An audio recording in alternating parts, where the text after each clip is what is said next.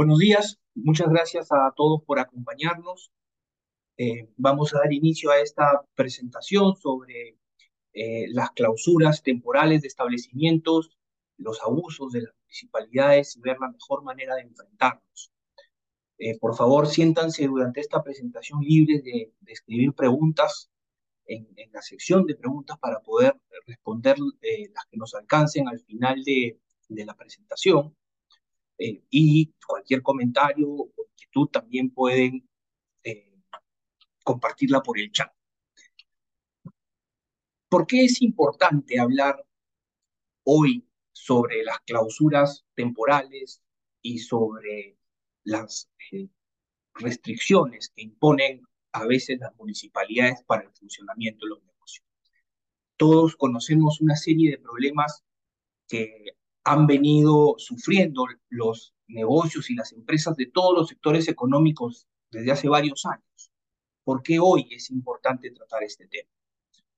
Porque el 5 de octubre, la semana pasada, el Congreso aprobó una ley muy importante, muy, muy importante, que puede ser la solución a muchos de los problemas que han venido sufriendo los emprendedores y las empresas de todos los sectores económicos a lo largo de estos años. Vamos a comenzar hablando un poco de estos problemas que estoy seguro que ustedes conocen bastante mejor que yo, eh, para estar solamente todos en la misma página de cuál es la problemática de los sectores económicos frente al, a eh, abusos de, de algunas autoridades municipales. La primera gran problemática que enfrentan muchos negocios y empresas es el cierre indiscriminado de locales por faltas injustificadas y que muchas veces pueden ser subsanadas. Hemos visto casos en los últimos años que parecen irrisorios, ciertos casos emblemáticos. Hemos visto a la municipalidad del Callao clausurar el aeropuerto más importante de nuestro país porque no tenía en sus paredes un anuncio que decía que estuviera prohibido discriminar, sin importarle los daños que pudiera generar a todo el transporte aéreo y al turismo interno y externo de nuestro país. Hemos visto a la Municipalidad de Jesús María clausurar todo un centro comercial porque un vigilante expulsó a un indigente que entró a pedir limosna con un palo y golpeaba a quien no se las daba. Hemos visto a la Municipalidad de San Juan de Miraflores clausurar una farmacia porque no tenía algodón en un botiquín de primeros auxilios. Y hemos visto a la Municipalidad de Miraflores clausurar un restaurante porque tenía dos sillas de más a las permitidas en el aforo. Estas son algunas de, las, de los graves problemas que enfrentan los negocios formales en nuestro país.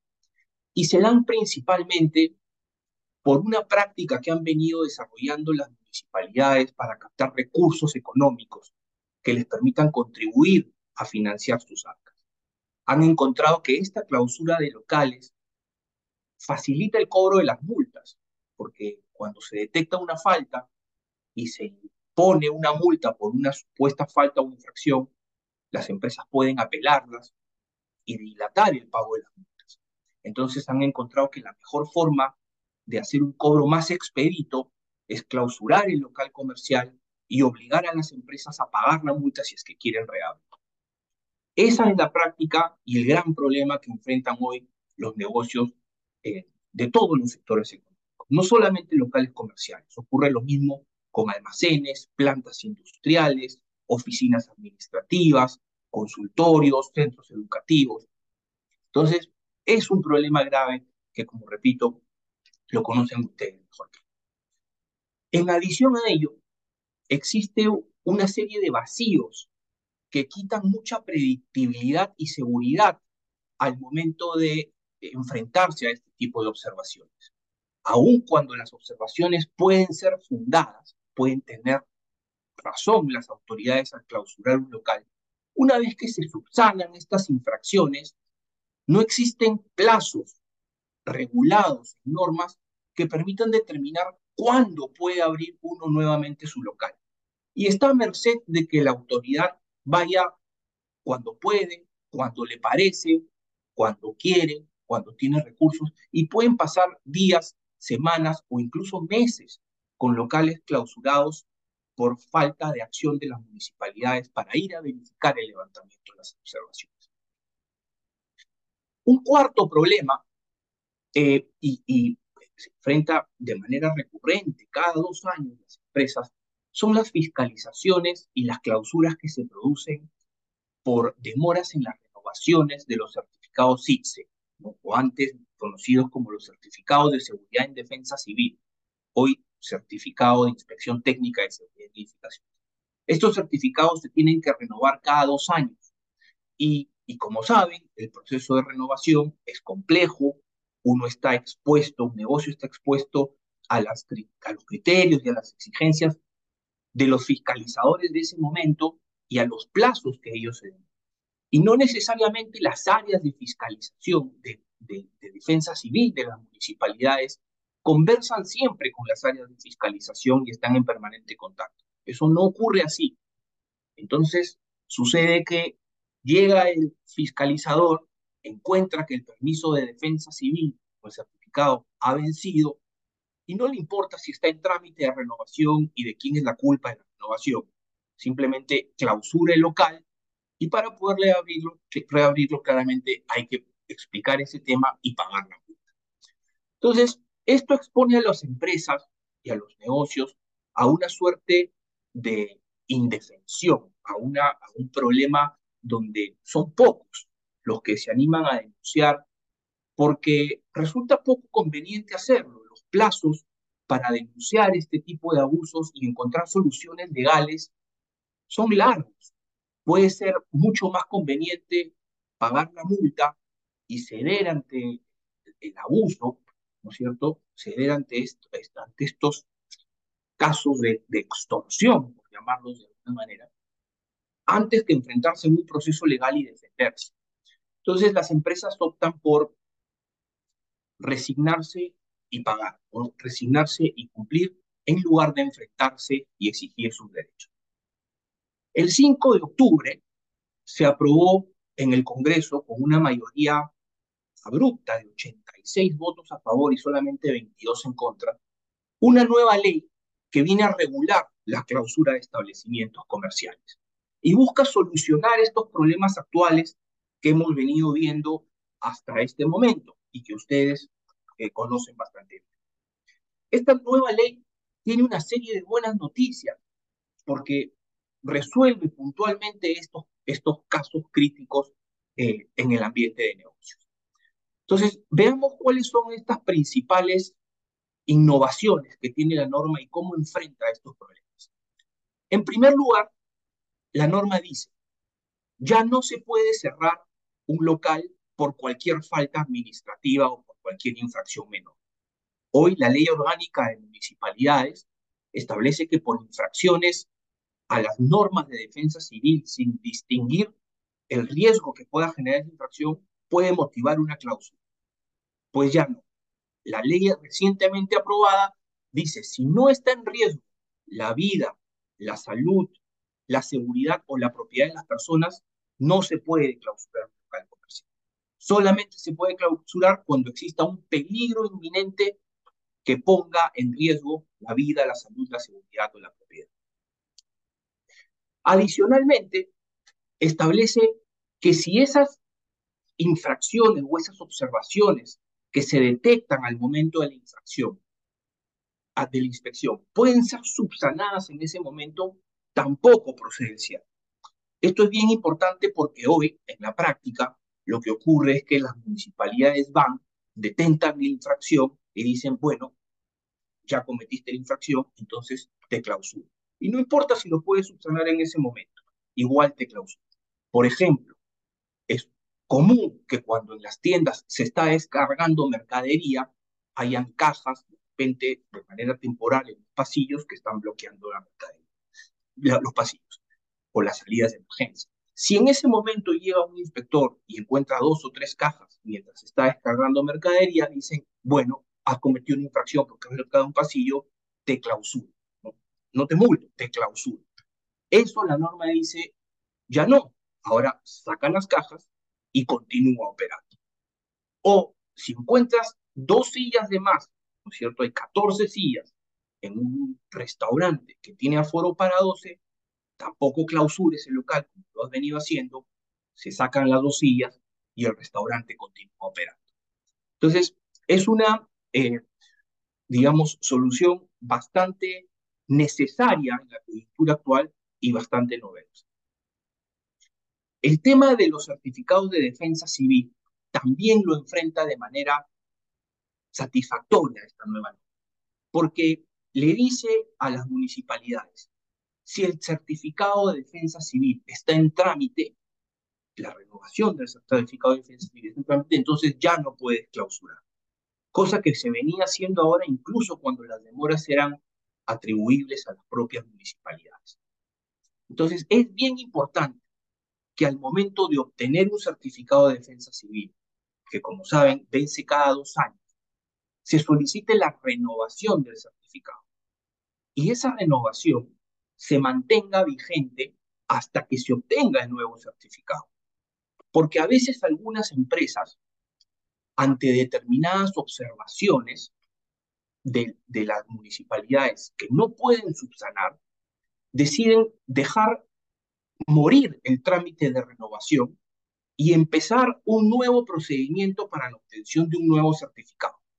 Ese nuevo procedimiento ya no califica como una renovación dentro de las normas del decreto supremo que regula los certificados de inspección técnica en seguridad de edificaciones, sino como la obtención de un nuevo certificado. Y eso no está protegido por esta norma. Entonces, es bien importante continuar con los trámites de renovación, aun cuando no nos hayan dado la razón, ya sea apelando, reconsiderando, llevándolo hasta el Poder Judicial, para mantener ese trámite vigente, porque mientras el trámite de la renovación esté vigente, no procede la clausura de un negocio. Eso no impide que en paralelo se pueda iniciar un nuevo procedimiento y tener dos procedimientos de inspección técnica en seguridad de edificaciones vivos al mismo tiempo. Lo importante es no dejar morir para tener este salvavidas y evitar las clausuras. Otro caso, otra solución a estos problemas es que ahora la norma identifica claramente qué locales o qué áreas deben ser clausuradas cuando se detecta un riesgo o un peligro a la vida, la seguridad y la salud de las personas. Yo recuerdo haber visto casos donde se ha cerrado toda una tienda de departamentos porque la cafetería que estaba dentro de la tienda no tenía un certificado de ITSE. Entonces, lo que dice la norma ahora es, si tú puedes identificar cuáles son las áreas que presentan un riesgo, no clausures toda la tienda, todo el negocio, sino únicamente el área que pueda ser independizada, siempre que tenga claramente accesos independientes eh, y, esto, y esta medida pueda adoptarse. Entonces, es, es importante, es una medida importante. Hemos visto también casos de bodegas o boticas que por tener defectos en el cajero automático, ¿no? el cajero dispensador de billetes, clausuran toda la botica o todo el negocio en lugar de simplemente inhabilitar el cajero. Eh, eso, ese tipo de, cosas con esta nueva ley ya no deberíamos. Una de las medidas más innovadoras que vamos a ver en la siguiente diapositiva es que ya no procede clausurar y multar al mismo tiempo. Este quizás es, eh, es la innovación más importante y la norma medular de toda esta ley, porque le quita a las municipalidades los incentivos para clausurar locales comerciales. La principal razón por la que se han venido haciendo clausuras durante todos estos años es para cobrar multas. Si la ley les impide multar y clausurar al mismo tiempo, le quitan ese incentivo a las municipalidades y las clausuras deberían reducirse significativamente. Y finalmente, otra de, las, de los grandes cambios que trae esta ley es darle predictibilidad a los empresarios y a los emprendedores y decirle a las municipalidades, si tú detectas una infracción, tienes 48 horas desde el momento en que el negocio te comunica que ya subsanó esa infracción para reabrir el local. Y si no emites nuevas observaciones, si no encuentras nuevas observaciones o no dices nada, entonces el empresario, el emprendedor, el negocio puede abrir su local automáticamente. Es una norma bien poderosa que le quita a la municipalidad ese poder que tenía por su inacción y le da al empresario la posibilidad de defenderse. Entonces, vamos a ver algunas cuestiones claves en esta norma de cómo enfrentarse a las autoridades cuando actúan de manera indebida, cuando actúan de manera ilegal, y qué herramientas le da esta nueva ley a los negocios. Entonces, algunas consideraciones a tener en cuenta. Lo primero es que el Congreso no ha querido que el poder para clausurar locales comerciales recaiga en cualquier funcionario. Se, se ha visto que se estaban cometiendo abusos por inspectores, por personas de tercero o cuarto rango en, el escalafón. Y lo que ha dicho ahora es, toda medida de clausura tiene que ser dispuesta por el gerente de fiscalización, que es un funcionario que está debajo del gerente municipal, o sea, eh, un funcionario de alto nivel o el que haga sus veces de acuerdo con el organigrama de la municipalidad. Entonces, esa es una medida importante, ¿no? Porque quien tiene que tomar la decisión de clausurar es un funcionario de alto nivel y es él, sobre él, va a caer la responsabilidad.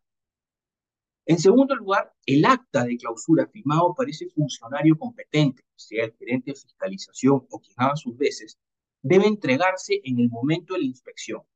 Y si eso no ocurre, si esa acta debidamente firmada no se entrega al momento de la inspección, la clausura queda sin efecto, automáticamente. Es decir, aun cuando esté serenando con papelógrafos en la puerta, eh, tratando de pegar los famosos carteles de clausurado, de impedir el ingreso de la gente, la empresa tiene por ley el derecho de continuar operando. Y el cierre que están cometiendo el personal de serenazgo devendrá en un cierre abusivo y ilegal sobre el que la empresa se puede defender válidamente e incluso desconocer en el momento eh, lo de las el levantamiento de las observaciones en el plazo de 48 horas, lo hemos visto, son, eh, es una medida sumamente importante para poder asegurarse que el, negocio entre en operación lo más pronto posible. Y lo mismo con el caso de la clausura eh, y, y, la imposición de multas al mismo tiempo. Esta, como les digo, creo que es la parte medular de esta ley. Si hubiera que quedarse con un artículo de toda esta norma, yo me quedaría sin duda con este que dice que no procede imponer una clausura y una, y una multa por los mismos hechos. Y vale la pena leer la claridad y, la, y, y, y lo categórico que es esta norma, porque al momento en que un inspector pretenda condicionar la reapertura de un local al pago de la multa, es importante que todos sepan cuáles son sus derechos, cómo actuar y cómo defenderse. Está en el artículo 29.4 y vale la pena leer. Dice, el dictado de una clausura temporal es incompatible con la imposición de una multa por los mismos hechos que motivaron su imposición, bajo responsabilidad del funcionario. Es decir, por una misma infracción ya no te pueden clausurar y multar al mismo tiempo. Puede imponerse la multa con posterioridad al levantamiento de la orden de clausura, siempre que, uno, las observaciones no hayan sido subsanadas o, dos, se constate la existencia de otros supuestos distintos a los que motivaron la clausura temporal. Y siempre que esa multa se dé al término de un procedimiento administrativo sancionado.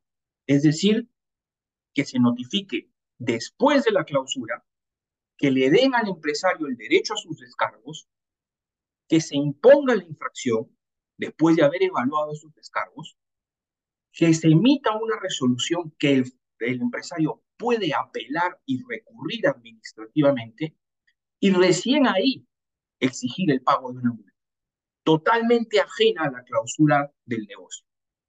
para que no quede ninguna duda sobre la intención que ha tenido el legislador al tratar de separar multa y clausura. El siguiente artículo dice, en ningún caso se puede condicionar el levantamiento de una medida de clausura al previo pago de multas administrativas. Los funcionarios que así lo hacen incurren en responsabilidad. Entonces, esta creo yo que es, dentro de esta norma está el espíritu de todo lo que se ha buscado hacer, desincentivar la clausura de locales para cobrar multas que incrementen los, eh, los fondos de las municipalidades. Entonces, dicho esto, hay algunas recomendaciones que vale la pena tener en cuenta y de cómo, qué cosas debieran saber como emprendedores, como empresarios, eh, como jefes de tienda o, como gerentes de negocio respecto de, de esta ley. Lo primero, creo, es lo que estamos haciendo ahora, generar conciencia de los derechos que otorga esta nueva ley. No solamente ustedes que están aquí escuchando y que son de repente los líderes de sus organizaciones. Quienes deben ser más conscientes de estos derechos son los trabajadores que están en sus tiendas, los funcionarios que operan en los locales, porque son ellos quienes se van a enfrentar a los inspectores municipales y quienes tienen que defender la actividad del negocio y, la, y, la, y evitar el cierre cuando éste es ilegal. Entonces, sus trabajadores tienen que estar capacitados y tienen que saber cuándo procede y cuándo no procede un cierre. Para este tipo de cosas sirven mucho las políticas de la empresa, Y darlas a conocer. Poner, así como las municipalidades exigen hoy llenar los locales con avisos disuasivos, como por ejemplo indicando que está prohibido la discriminación, ¿cierto? Que está prohibido el maltrato y el acoso sexual de menores, este, que está prohibido fumar. Bueno, puede ser saludable tener un propio aviso en la parte interior de la tienda que diga está prohibido clausurar locales comerciales en determinadas circunstancias y qué cosa va a hacer la empresa cuando eso ocurra, para que el inspector sepa lo que se va a tener. Ese tipo de mecanismos disuaden y hacen pensar dos veces las cosas, porque la responsabilidad funcional en estos casos es penal.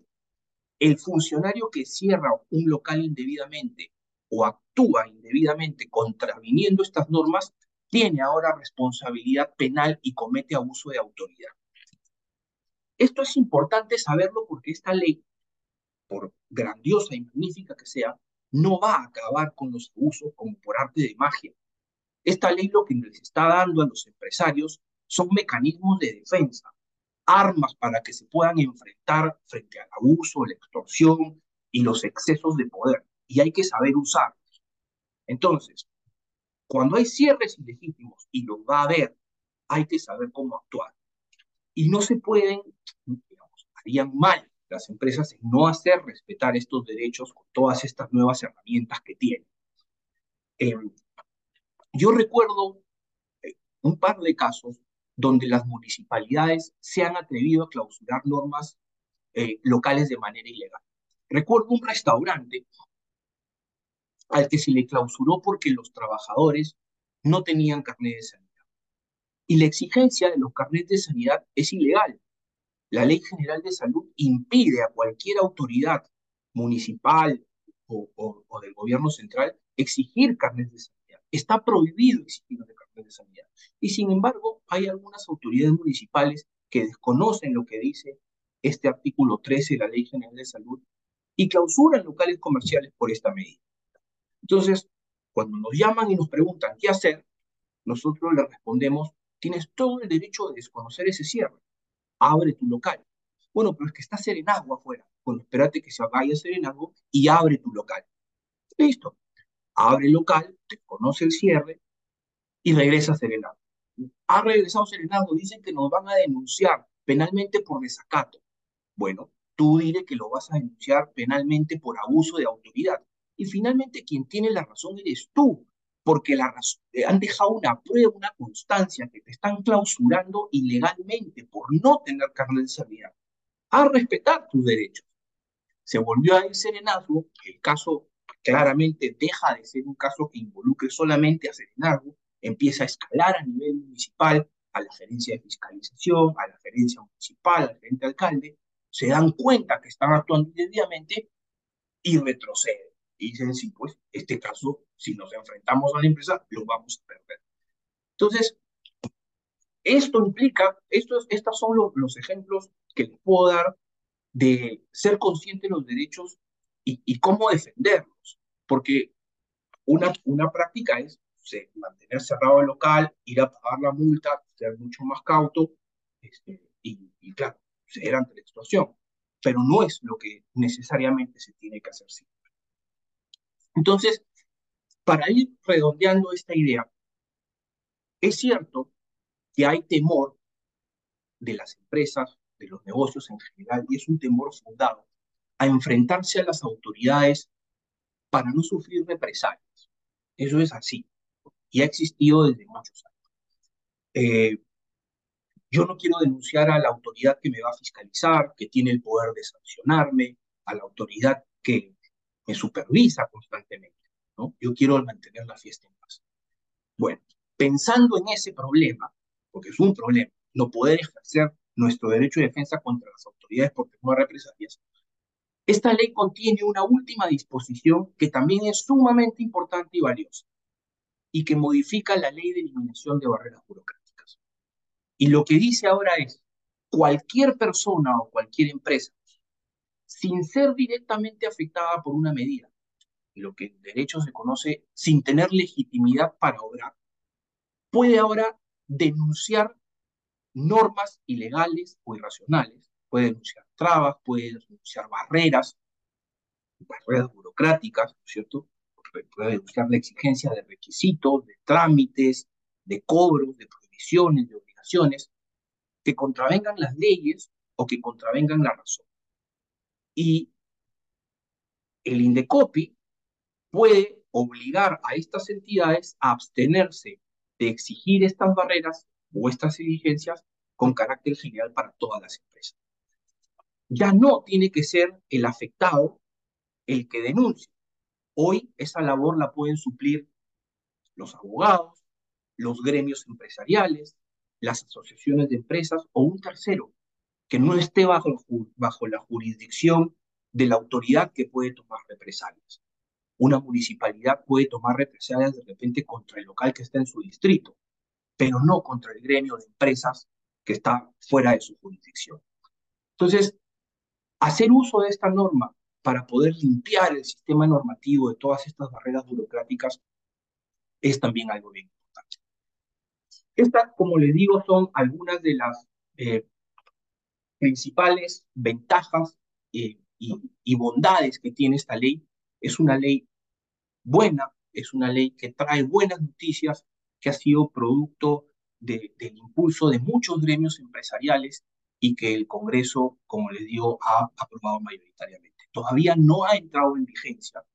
El, Poder Ejecutivo, la Presidencia de la República, tiene un plazo de 15 días hábiles para poder promulgarla u observarla, eh, pero todo hace indicar, por la amplia mayoría con la que ha sido aprobado, que es una norma que debería entrar en vigencia aún si el, Ejecutivo se animara a observarla eh, por insistencia de, del Congreso. Eh, esto con esto concluyo la presentación, les agradezco mucho su atención y vamos a ver si es que hay algunas preguntas sobre temas que no hayan quedado de todo claros que podamos eh, responder. María Fernanda Gavelán pregunta si está en riesgo la seguridad o la vida, pero puede subsanarse de manera inmediata. ¿No aplica la clausura o tiene que cumplirse el requisito de no poner en riesgo y poder subsanarse? Claro, a ver, ¿qué cosa pone en riesgo la seguridad o la vida? Aquí la casuística es enorme, ¿cierto? Y la discrecionalidad de los funcionarios públicos va a existir, va a existir siempre. No podemos regular de manera tan minuciosa y detallada qué riesgos son los que, los que puede estar expuestos un local. Entonces, discrecionalidad va a haber. Pero si la observación es una observación válida, siempre va a tener el negocio la posibilidad de subsanar esas observaciones, comunicar a la municipalidad el levantamiento de las observaciones y esperar que esa, esa, esa, inspección para verificar ese levantamiento se dé en 48 horas como máximo. Y si no se acerca a la municipalidad, se puede reabrir. Ahora, por ejemplo, ¿cierto? Se dice, si el inspector dice, bueno, el piso está mojado, o hay cajas en el pasillo, o hay una silla que obstruye, y en el momento de la inspección el piso se seca, las cajas se sacan, la silla que obstruye se retira, el riesgo a la seguridad que está siendo cuestionado se elimina y ya no procede el cierre. Ahí no hay nada que subsanar después. Se, la, la, subsanación se produjo en el momento de la inspección y el cierre es sin proceder. Después, ¿qué dice? Álvaro Tais, buenos días Jorge. Por favor, necesito que precises si la municipalidad debe admitir la posibilidad que comentaste refería a mantener vivo el trámite renovación del certificado de mientras en paralelo se inicia un nuevo certificado. No podrían negarse a tramitar un nuevo certificado mientras está vigente la gestión de renovación del anterior. No, no tiene que, la municipalidad eh, no tiene que admitirlo. Si el trámite de ITSE tiene un periodo de duración dentro del cual la municipalidad puede hacer observaciones que se subsanen. Si uno considera que ha subsanado esas observaciones eh, y la municipalidad no, entonces, siempre se puede apelar la decisión de la municipalidad a una segunda instancia. Entonces, es importante y conveniente hacer esa apelación. Y si en paralelo se quiere iniciar un nuevo trámite, también se puede iniciar un nuevo trámite. Lo importante es no dejar morir el trámite de la renovación, porque como les digo, es el salvavidas que ha dado la ley para que no se pueda clausurar el local. Lo que se busca evitar con esa norma es que el local se cierre porque la municipalidad no ha ido no ha cumplido con su labor de eh, hacer la inspección en el momento oportuno. Y es importante saber que la, para que la renovación sea considerada renovación, tiene que tramitarse antes de que el certificado de defensa civil vence. Si el certificado vence, ya venció, y yo tramito después un certificado, eso ya no califica como una renovación. Eso es la obtención de un nuevo certificado. Técnicamente ya no es renovación y la norma, el salvavidas ya no sirve, la norma ya no lo ampara. Por eso es importante tramitar antes del vencimiento y mantenerlo vivo. Eh, Juan Manuel Felices dice, ¿es legal que los funcionarios del municipio acudan con personal de su área de comunicaciones para firmar la intención y luego subir los videos a sus redes sociales? Eh, de hecho, ahora sí, ahora lo que busca la norma es dotar de transparencia para evitar pues un oscurantismo en, este tipo de, de, inspecciones y exige que la medida de cierre se, o la inspección se eh, represente, se deje constancia de ella por todos los medios posibles. De hecho, en el artículo 21.2 de la nueva norma dice, se ejecuta el cierre eh, con el uso de precintos u otros medios que impidan el acceso al público, previa grabación en video de todo el proceso de forma permanente o en fotografía y con el levantamiento de la clausura del acta de clausura respectiva. Entonces, sí se exige que, que hayan eh, eh, videos o fotografías y, por supuesto la municipalidad podría dejar constancia de esto en sus redes sociales para justificar su actuación, sobre todo si es cuestionada. ¿Cuál es la interpretación o definición, Carla Mora? Pregunta, ¿cuál es la interpretación o definición que debemos brindar a peligro inminente, siendo una de las condiciones que conllevará la clausura?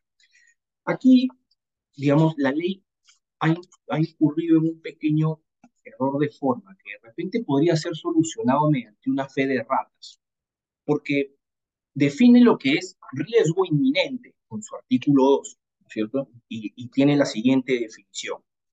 Riesgo inminente, dices, toda potencial contingencia o proximidad de un daño de origen natural o inducido por la acción humana que ocurra en un lugar específico, en un periodo inmediato y que pueda causar la muerte, la lesión física grave o el daño a la salud, a la vida propiedad.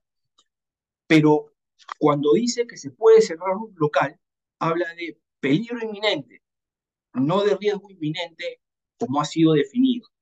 Entonces, creo que es algo que debiera tener una fe de ratas porque claramente lo que está buscando la norma es que se cierre de acuerdo a lo que establece la definición.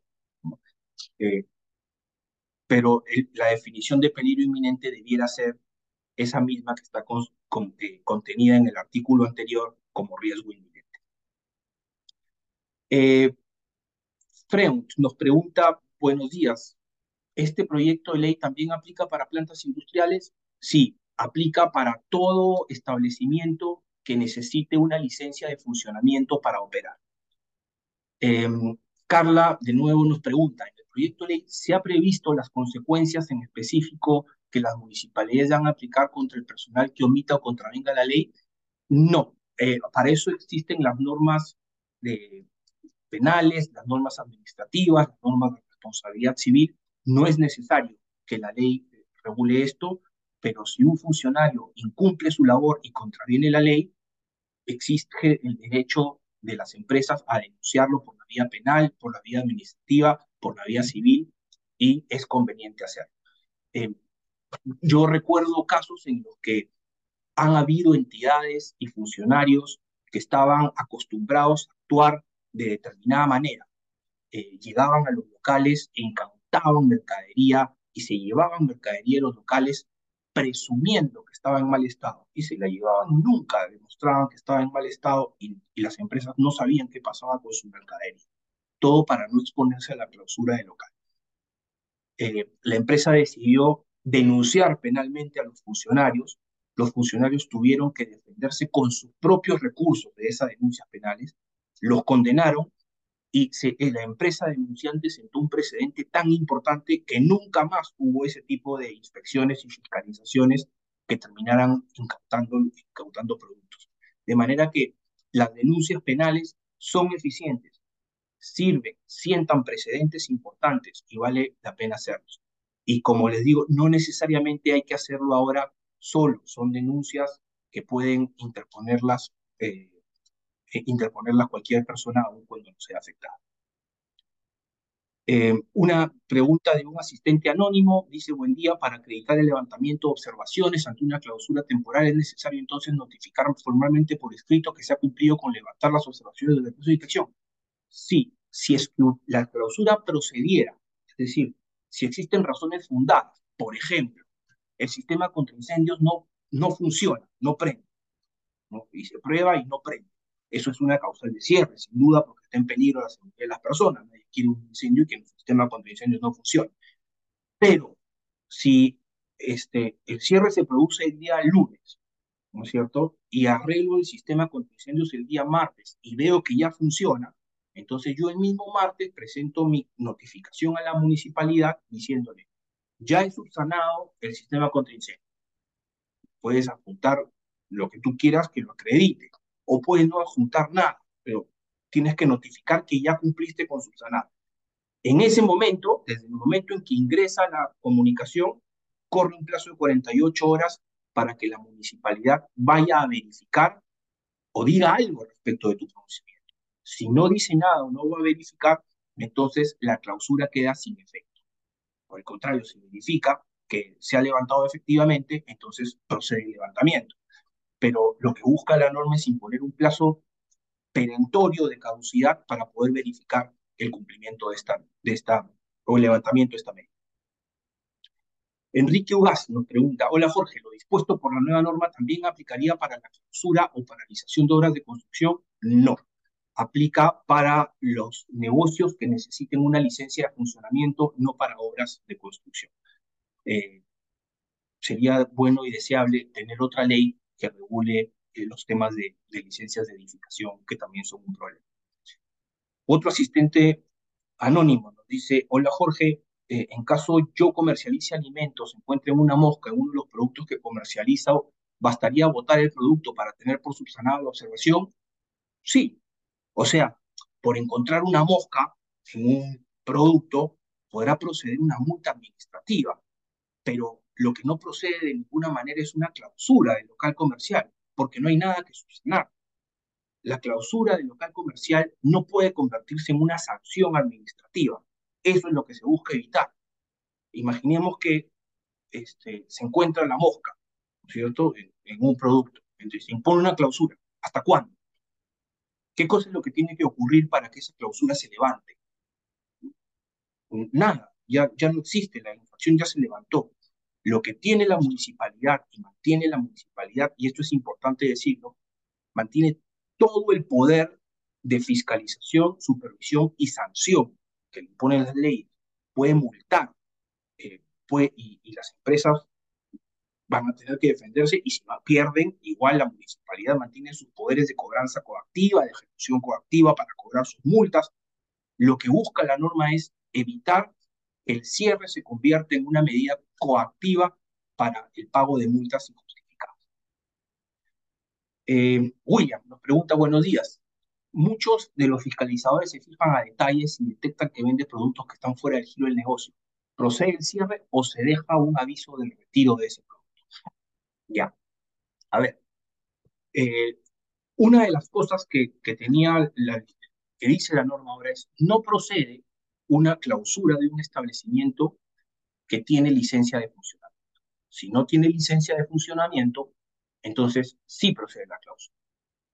Entonces, claro, pero la licencia de funcionamiento evidentemente tiene que ser para el giro del negocio. Es decir, si yo tengo una panadería tengo que operar como panadería, no puedo tener la panadería funcionando como una discoteca. Si está funcionando como discoteca, entonces van a clausurarme el negocio. Y está bien que eso ocurra, porque no tiene licencia de funcionamiento para ese giro. Cuando se trata de, productos, pasa más o menos lo mismo, ¿cierto? Si tienes licencia para, para vender panes, no tienes licencia para vender zapatos o herramientas de construcción. Hay determinados matices de la ley y la ley de funcionamiento establece cuándo eh, puedes de, realizar determinadas actividades sin necesitar una nueva licencia de funcionamiento. Y hay un listado de actividades que está en una norma publicada por el Ministerio de la Producción de cosas que se pueden hacer. Por ejemplo, eh, todo local puede tener un cajero automático adentro y no te van a decir que estás prestando servicios financieros por tener tu cajero automático Puedes vender tarjetas o recargas de celulares, eso también está permitido. Puedes sacar fotocopias, eso también está permitido. Hay una serie de actividades que complementan el giro del negocio y además se deja a las municipalidades la posibilidad de ampliar ese tipo de actividades. Pero si la pregunta es sobre algo tan eh, radical de un producto para el que no se está autorizado este, a vender, sí podría producirse una cláusula. Eh, otro asistente anónimo pregunta, en caso me encuentren gestionando el IPSE por primera vez y la municipalidad no emite pronunciamiento en caso vaya a fiscalización, ¿bastaría con que indique que este se encuentra en trámite? Claro, a ver, aquí hay dos supuestos que hay que tener en cuenta, ¿cierto? Cuando uno solicita una licencia de funcionamiento, los certificados IPSE pueden emitirse en dos momentos dependiendo del riesgo del negocio. Lo que dice la ley de licencia de funcionamiento es, si el negocio es calificado como de riesgo medio o bajo, entonces la fiscalización se produce ex post, es decir, te entrego tu licencia de funcionamiento, me presentas una declaración jurada que dice que cumples con las normas de seguridad y defensa civil, abres tu establecimiento y yo después voy y te fiscalizo. Eh, ese es un supuesto. El otro supuesto es con la, la, verificación o la, obtención del certificado en forma previa, ex ante a la licencia de funcionamiento, para los locales que tienen riesgo medio, riesgo alto, ¿no? por lo general, este, por el tipo de actividad o el tamaño del local, se, se otorgan estas categorías. Entonces, en esos casos, no va a haber una licencia de funcionamiento hasta que se pase primero una inspección de defensa civil. Entonces, esta pregunta tiene que estar orientada necesariamente a los negocios de riesgo medio o bajo, porque es el único supuesto en el que podría haber una licencia de funcionamiento sin un certificado ICE. Para los negocios de medio riesgo medio o alto no aplica esta pregunta. Entonces, En la práctica, lo que viene ocurriendo es que muchas municipalidades desconocen el alcance de esta norma y exigen que para el funcionamiento del local se haya pasado también la fiscalización posterior. Y eso no es así. Uno debería tener el derecho a abrir su local con su licencia de funcionamiento obtenida en forma automática, que ni siquiera es tener cartón de la licencia, es tener su cargo de ingreso, es decir, ya presenté mi solicitud de licencia de funcionamiento, acá está mi sello, mi papel, con eso abro y opero y funciono. Y tu municipalidad venga a inspeccionarme en cuanto buenamente pueda, la responsabilidad es tuya, no mía, venga a fiscalizar. Eso no ocurre en la práctica en muchos negocios y son pocos los que se animan a abrir sus locales sin tener los permisos claros. Eh, pero en cualquier caso, si llegara la, la eh, eh, fiscalización y pretende clausurar el negocio por eso, el cierre es improcedente no porque lo diga esta norma, porque la norma se refiere a los actos de renovación, sino porque la ley de funcionamiento, licencias de funcionamiento, permite a un local operar sin ITSE cuando se obtiene por primera vez la licencia de funcionamiento y todavía no se ha hecho la fiscalización posterior. Entonces, este, en resumen, sí, sería un cierre improcedente porque en locales de riesgo medio o riesgo bajo, tu local puede continuar operando sin tener un certificado ITSE si es que la municipalidad no te ha ido a fiscalizar todavía. Asistente anónimo nos dice, estimado doctor, ¿podemos saber aproximadamente cuándo podríamos estar aplicando esta ley? Eh, ¿Es legal poder grabar a los cabradores si no nos permiten grabar las acciones que realicen? Eh, sí, a ver, esta ley, como les comenté al inicio, es una ley que tiene que promulgar el Poder Ejecutivo, tiene 15 días hábiles para hacerlo, observarla o mantenerse en silencio, en cuyo caso dependerá del Congreso ver qué hace.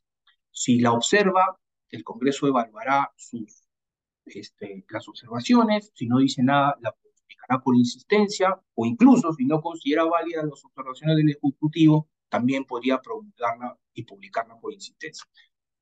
15 eh, días hábiles son más o menos este, unos 30 días más. Esta ley entraría en vigencia, digamos, siendo conservadores en un mes o mes y medio.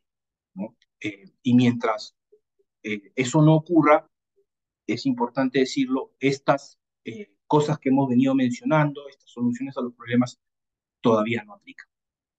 Bueno, hay, muchas preguntas más que no nos va a dar el tiempo de, responder, pero eh, con gusto nos pueden escribir y, vamos a estar encantados de contestarlas. Eh, la idea principal de esta presentación era darles algunas pinceladas de lo que significa esta ley, de los aspectos positivos que tiene, de lo bueno que es para, para los negocios y los comercios, y sobre todo que conozcan ustedes y sus trabajadores los derechos que tienen como empresa para hacer frente a los, a los, a los cierres eh, de una manera distinta a la que se han venido enfrentando hasta ahora. Por mi parte, eso es todo. Les agradezco muchísimo eh, la confianza y la oportunidad que hemos tenido de estar juntos ahora. Los que no hayan podido ver esta eh, reunión completa o que hayan entrado tarde, pueden entrar a la página web del estudio, prcp.com.p, y en la sección del blog pueden encontrar una versión eh, de la presentación que hemos compartido y, la, esta, esta presentación o este video también grabado. Muchas gracias a todos, suerte y estamos en contacto.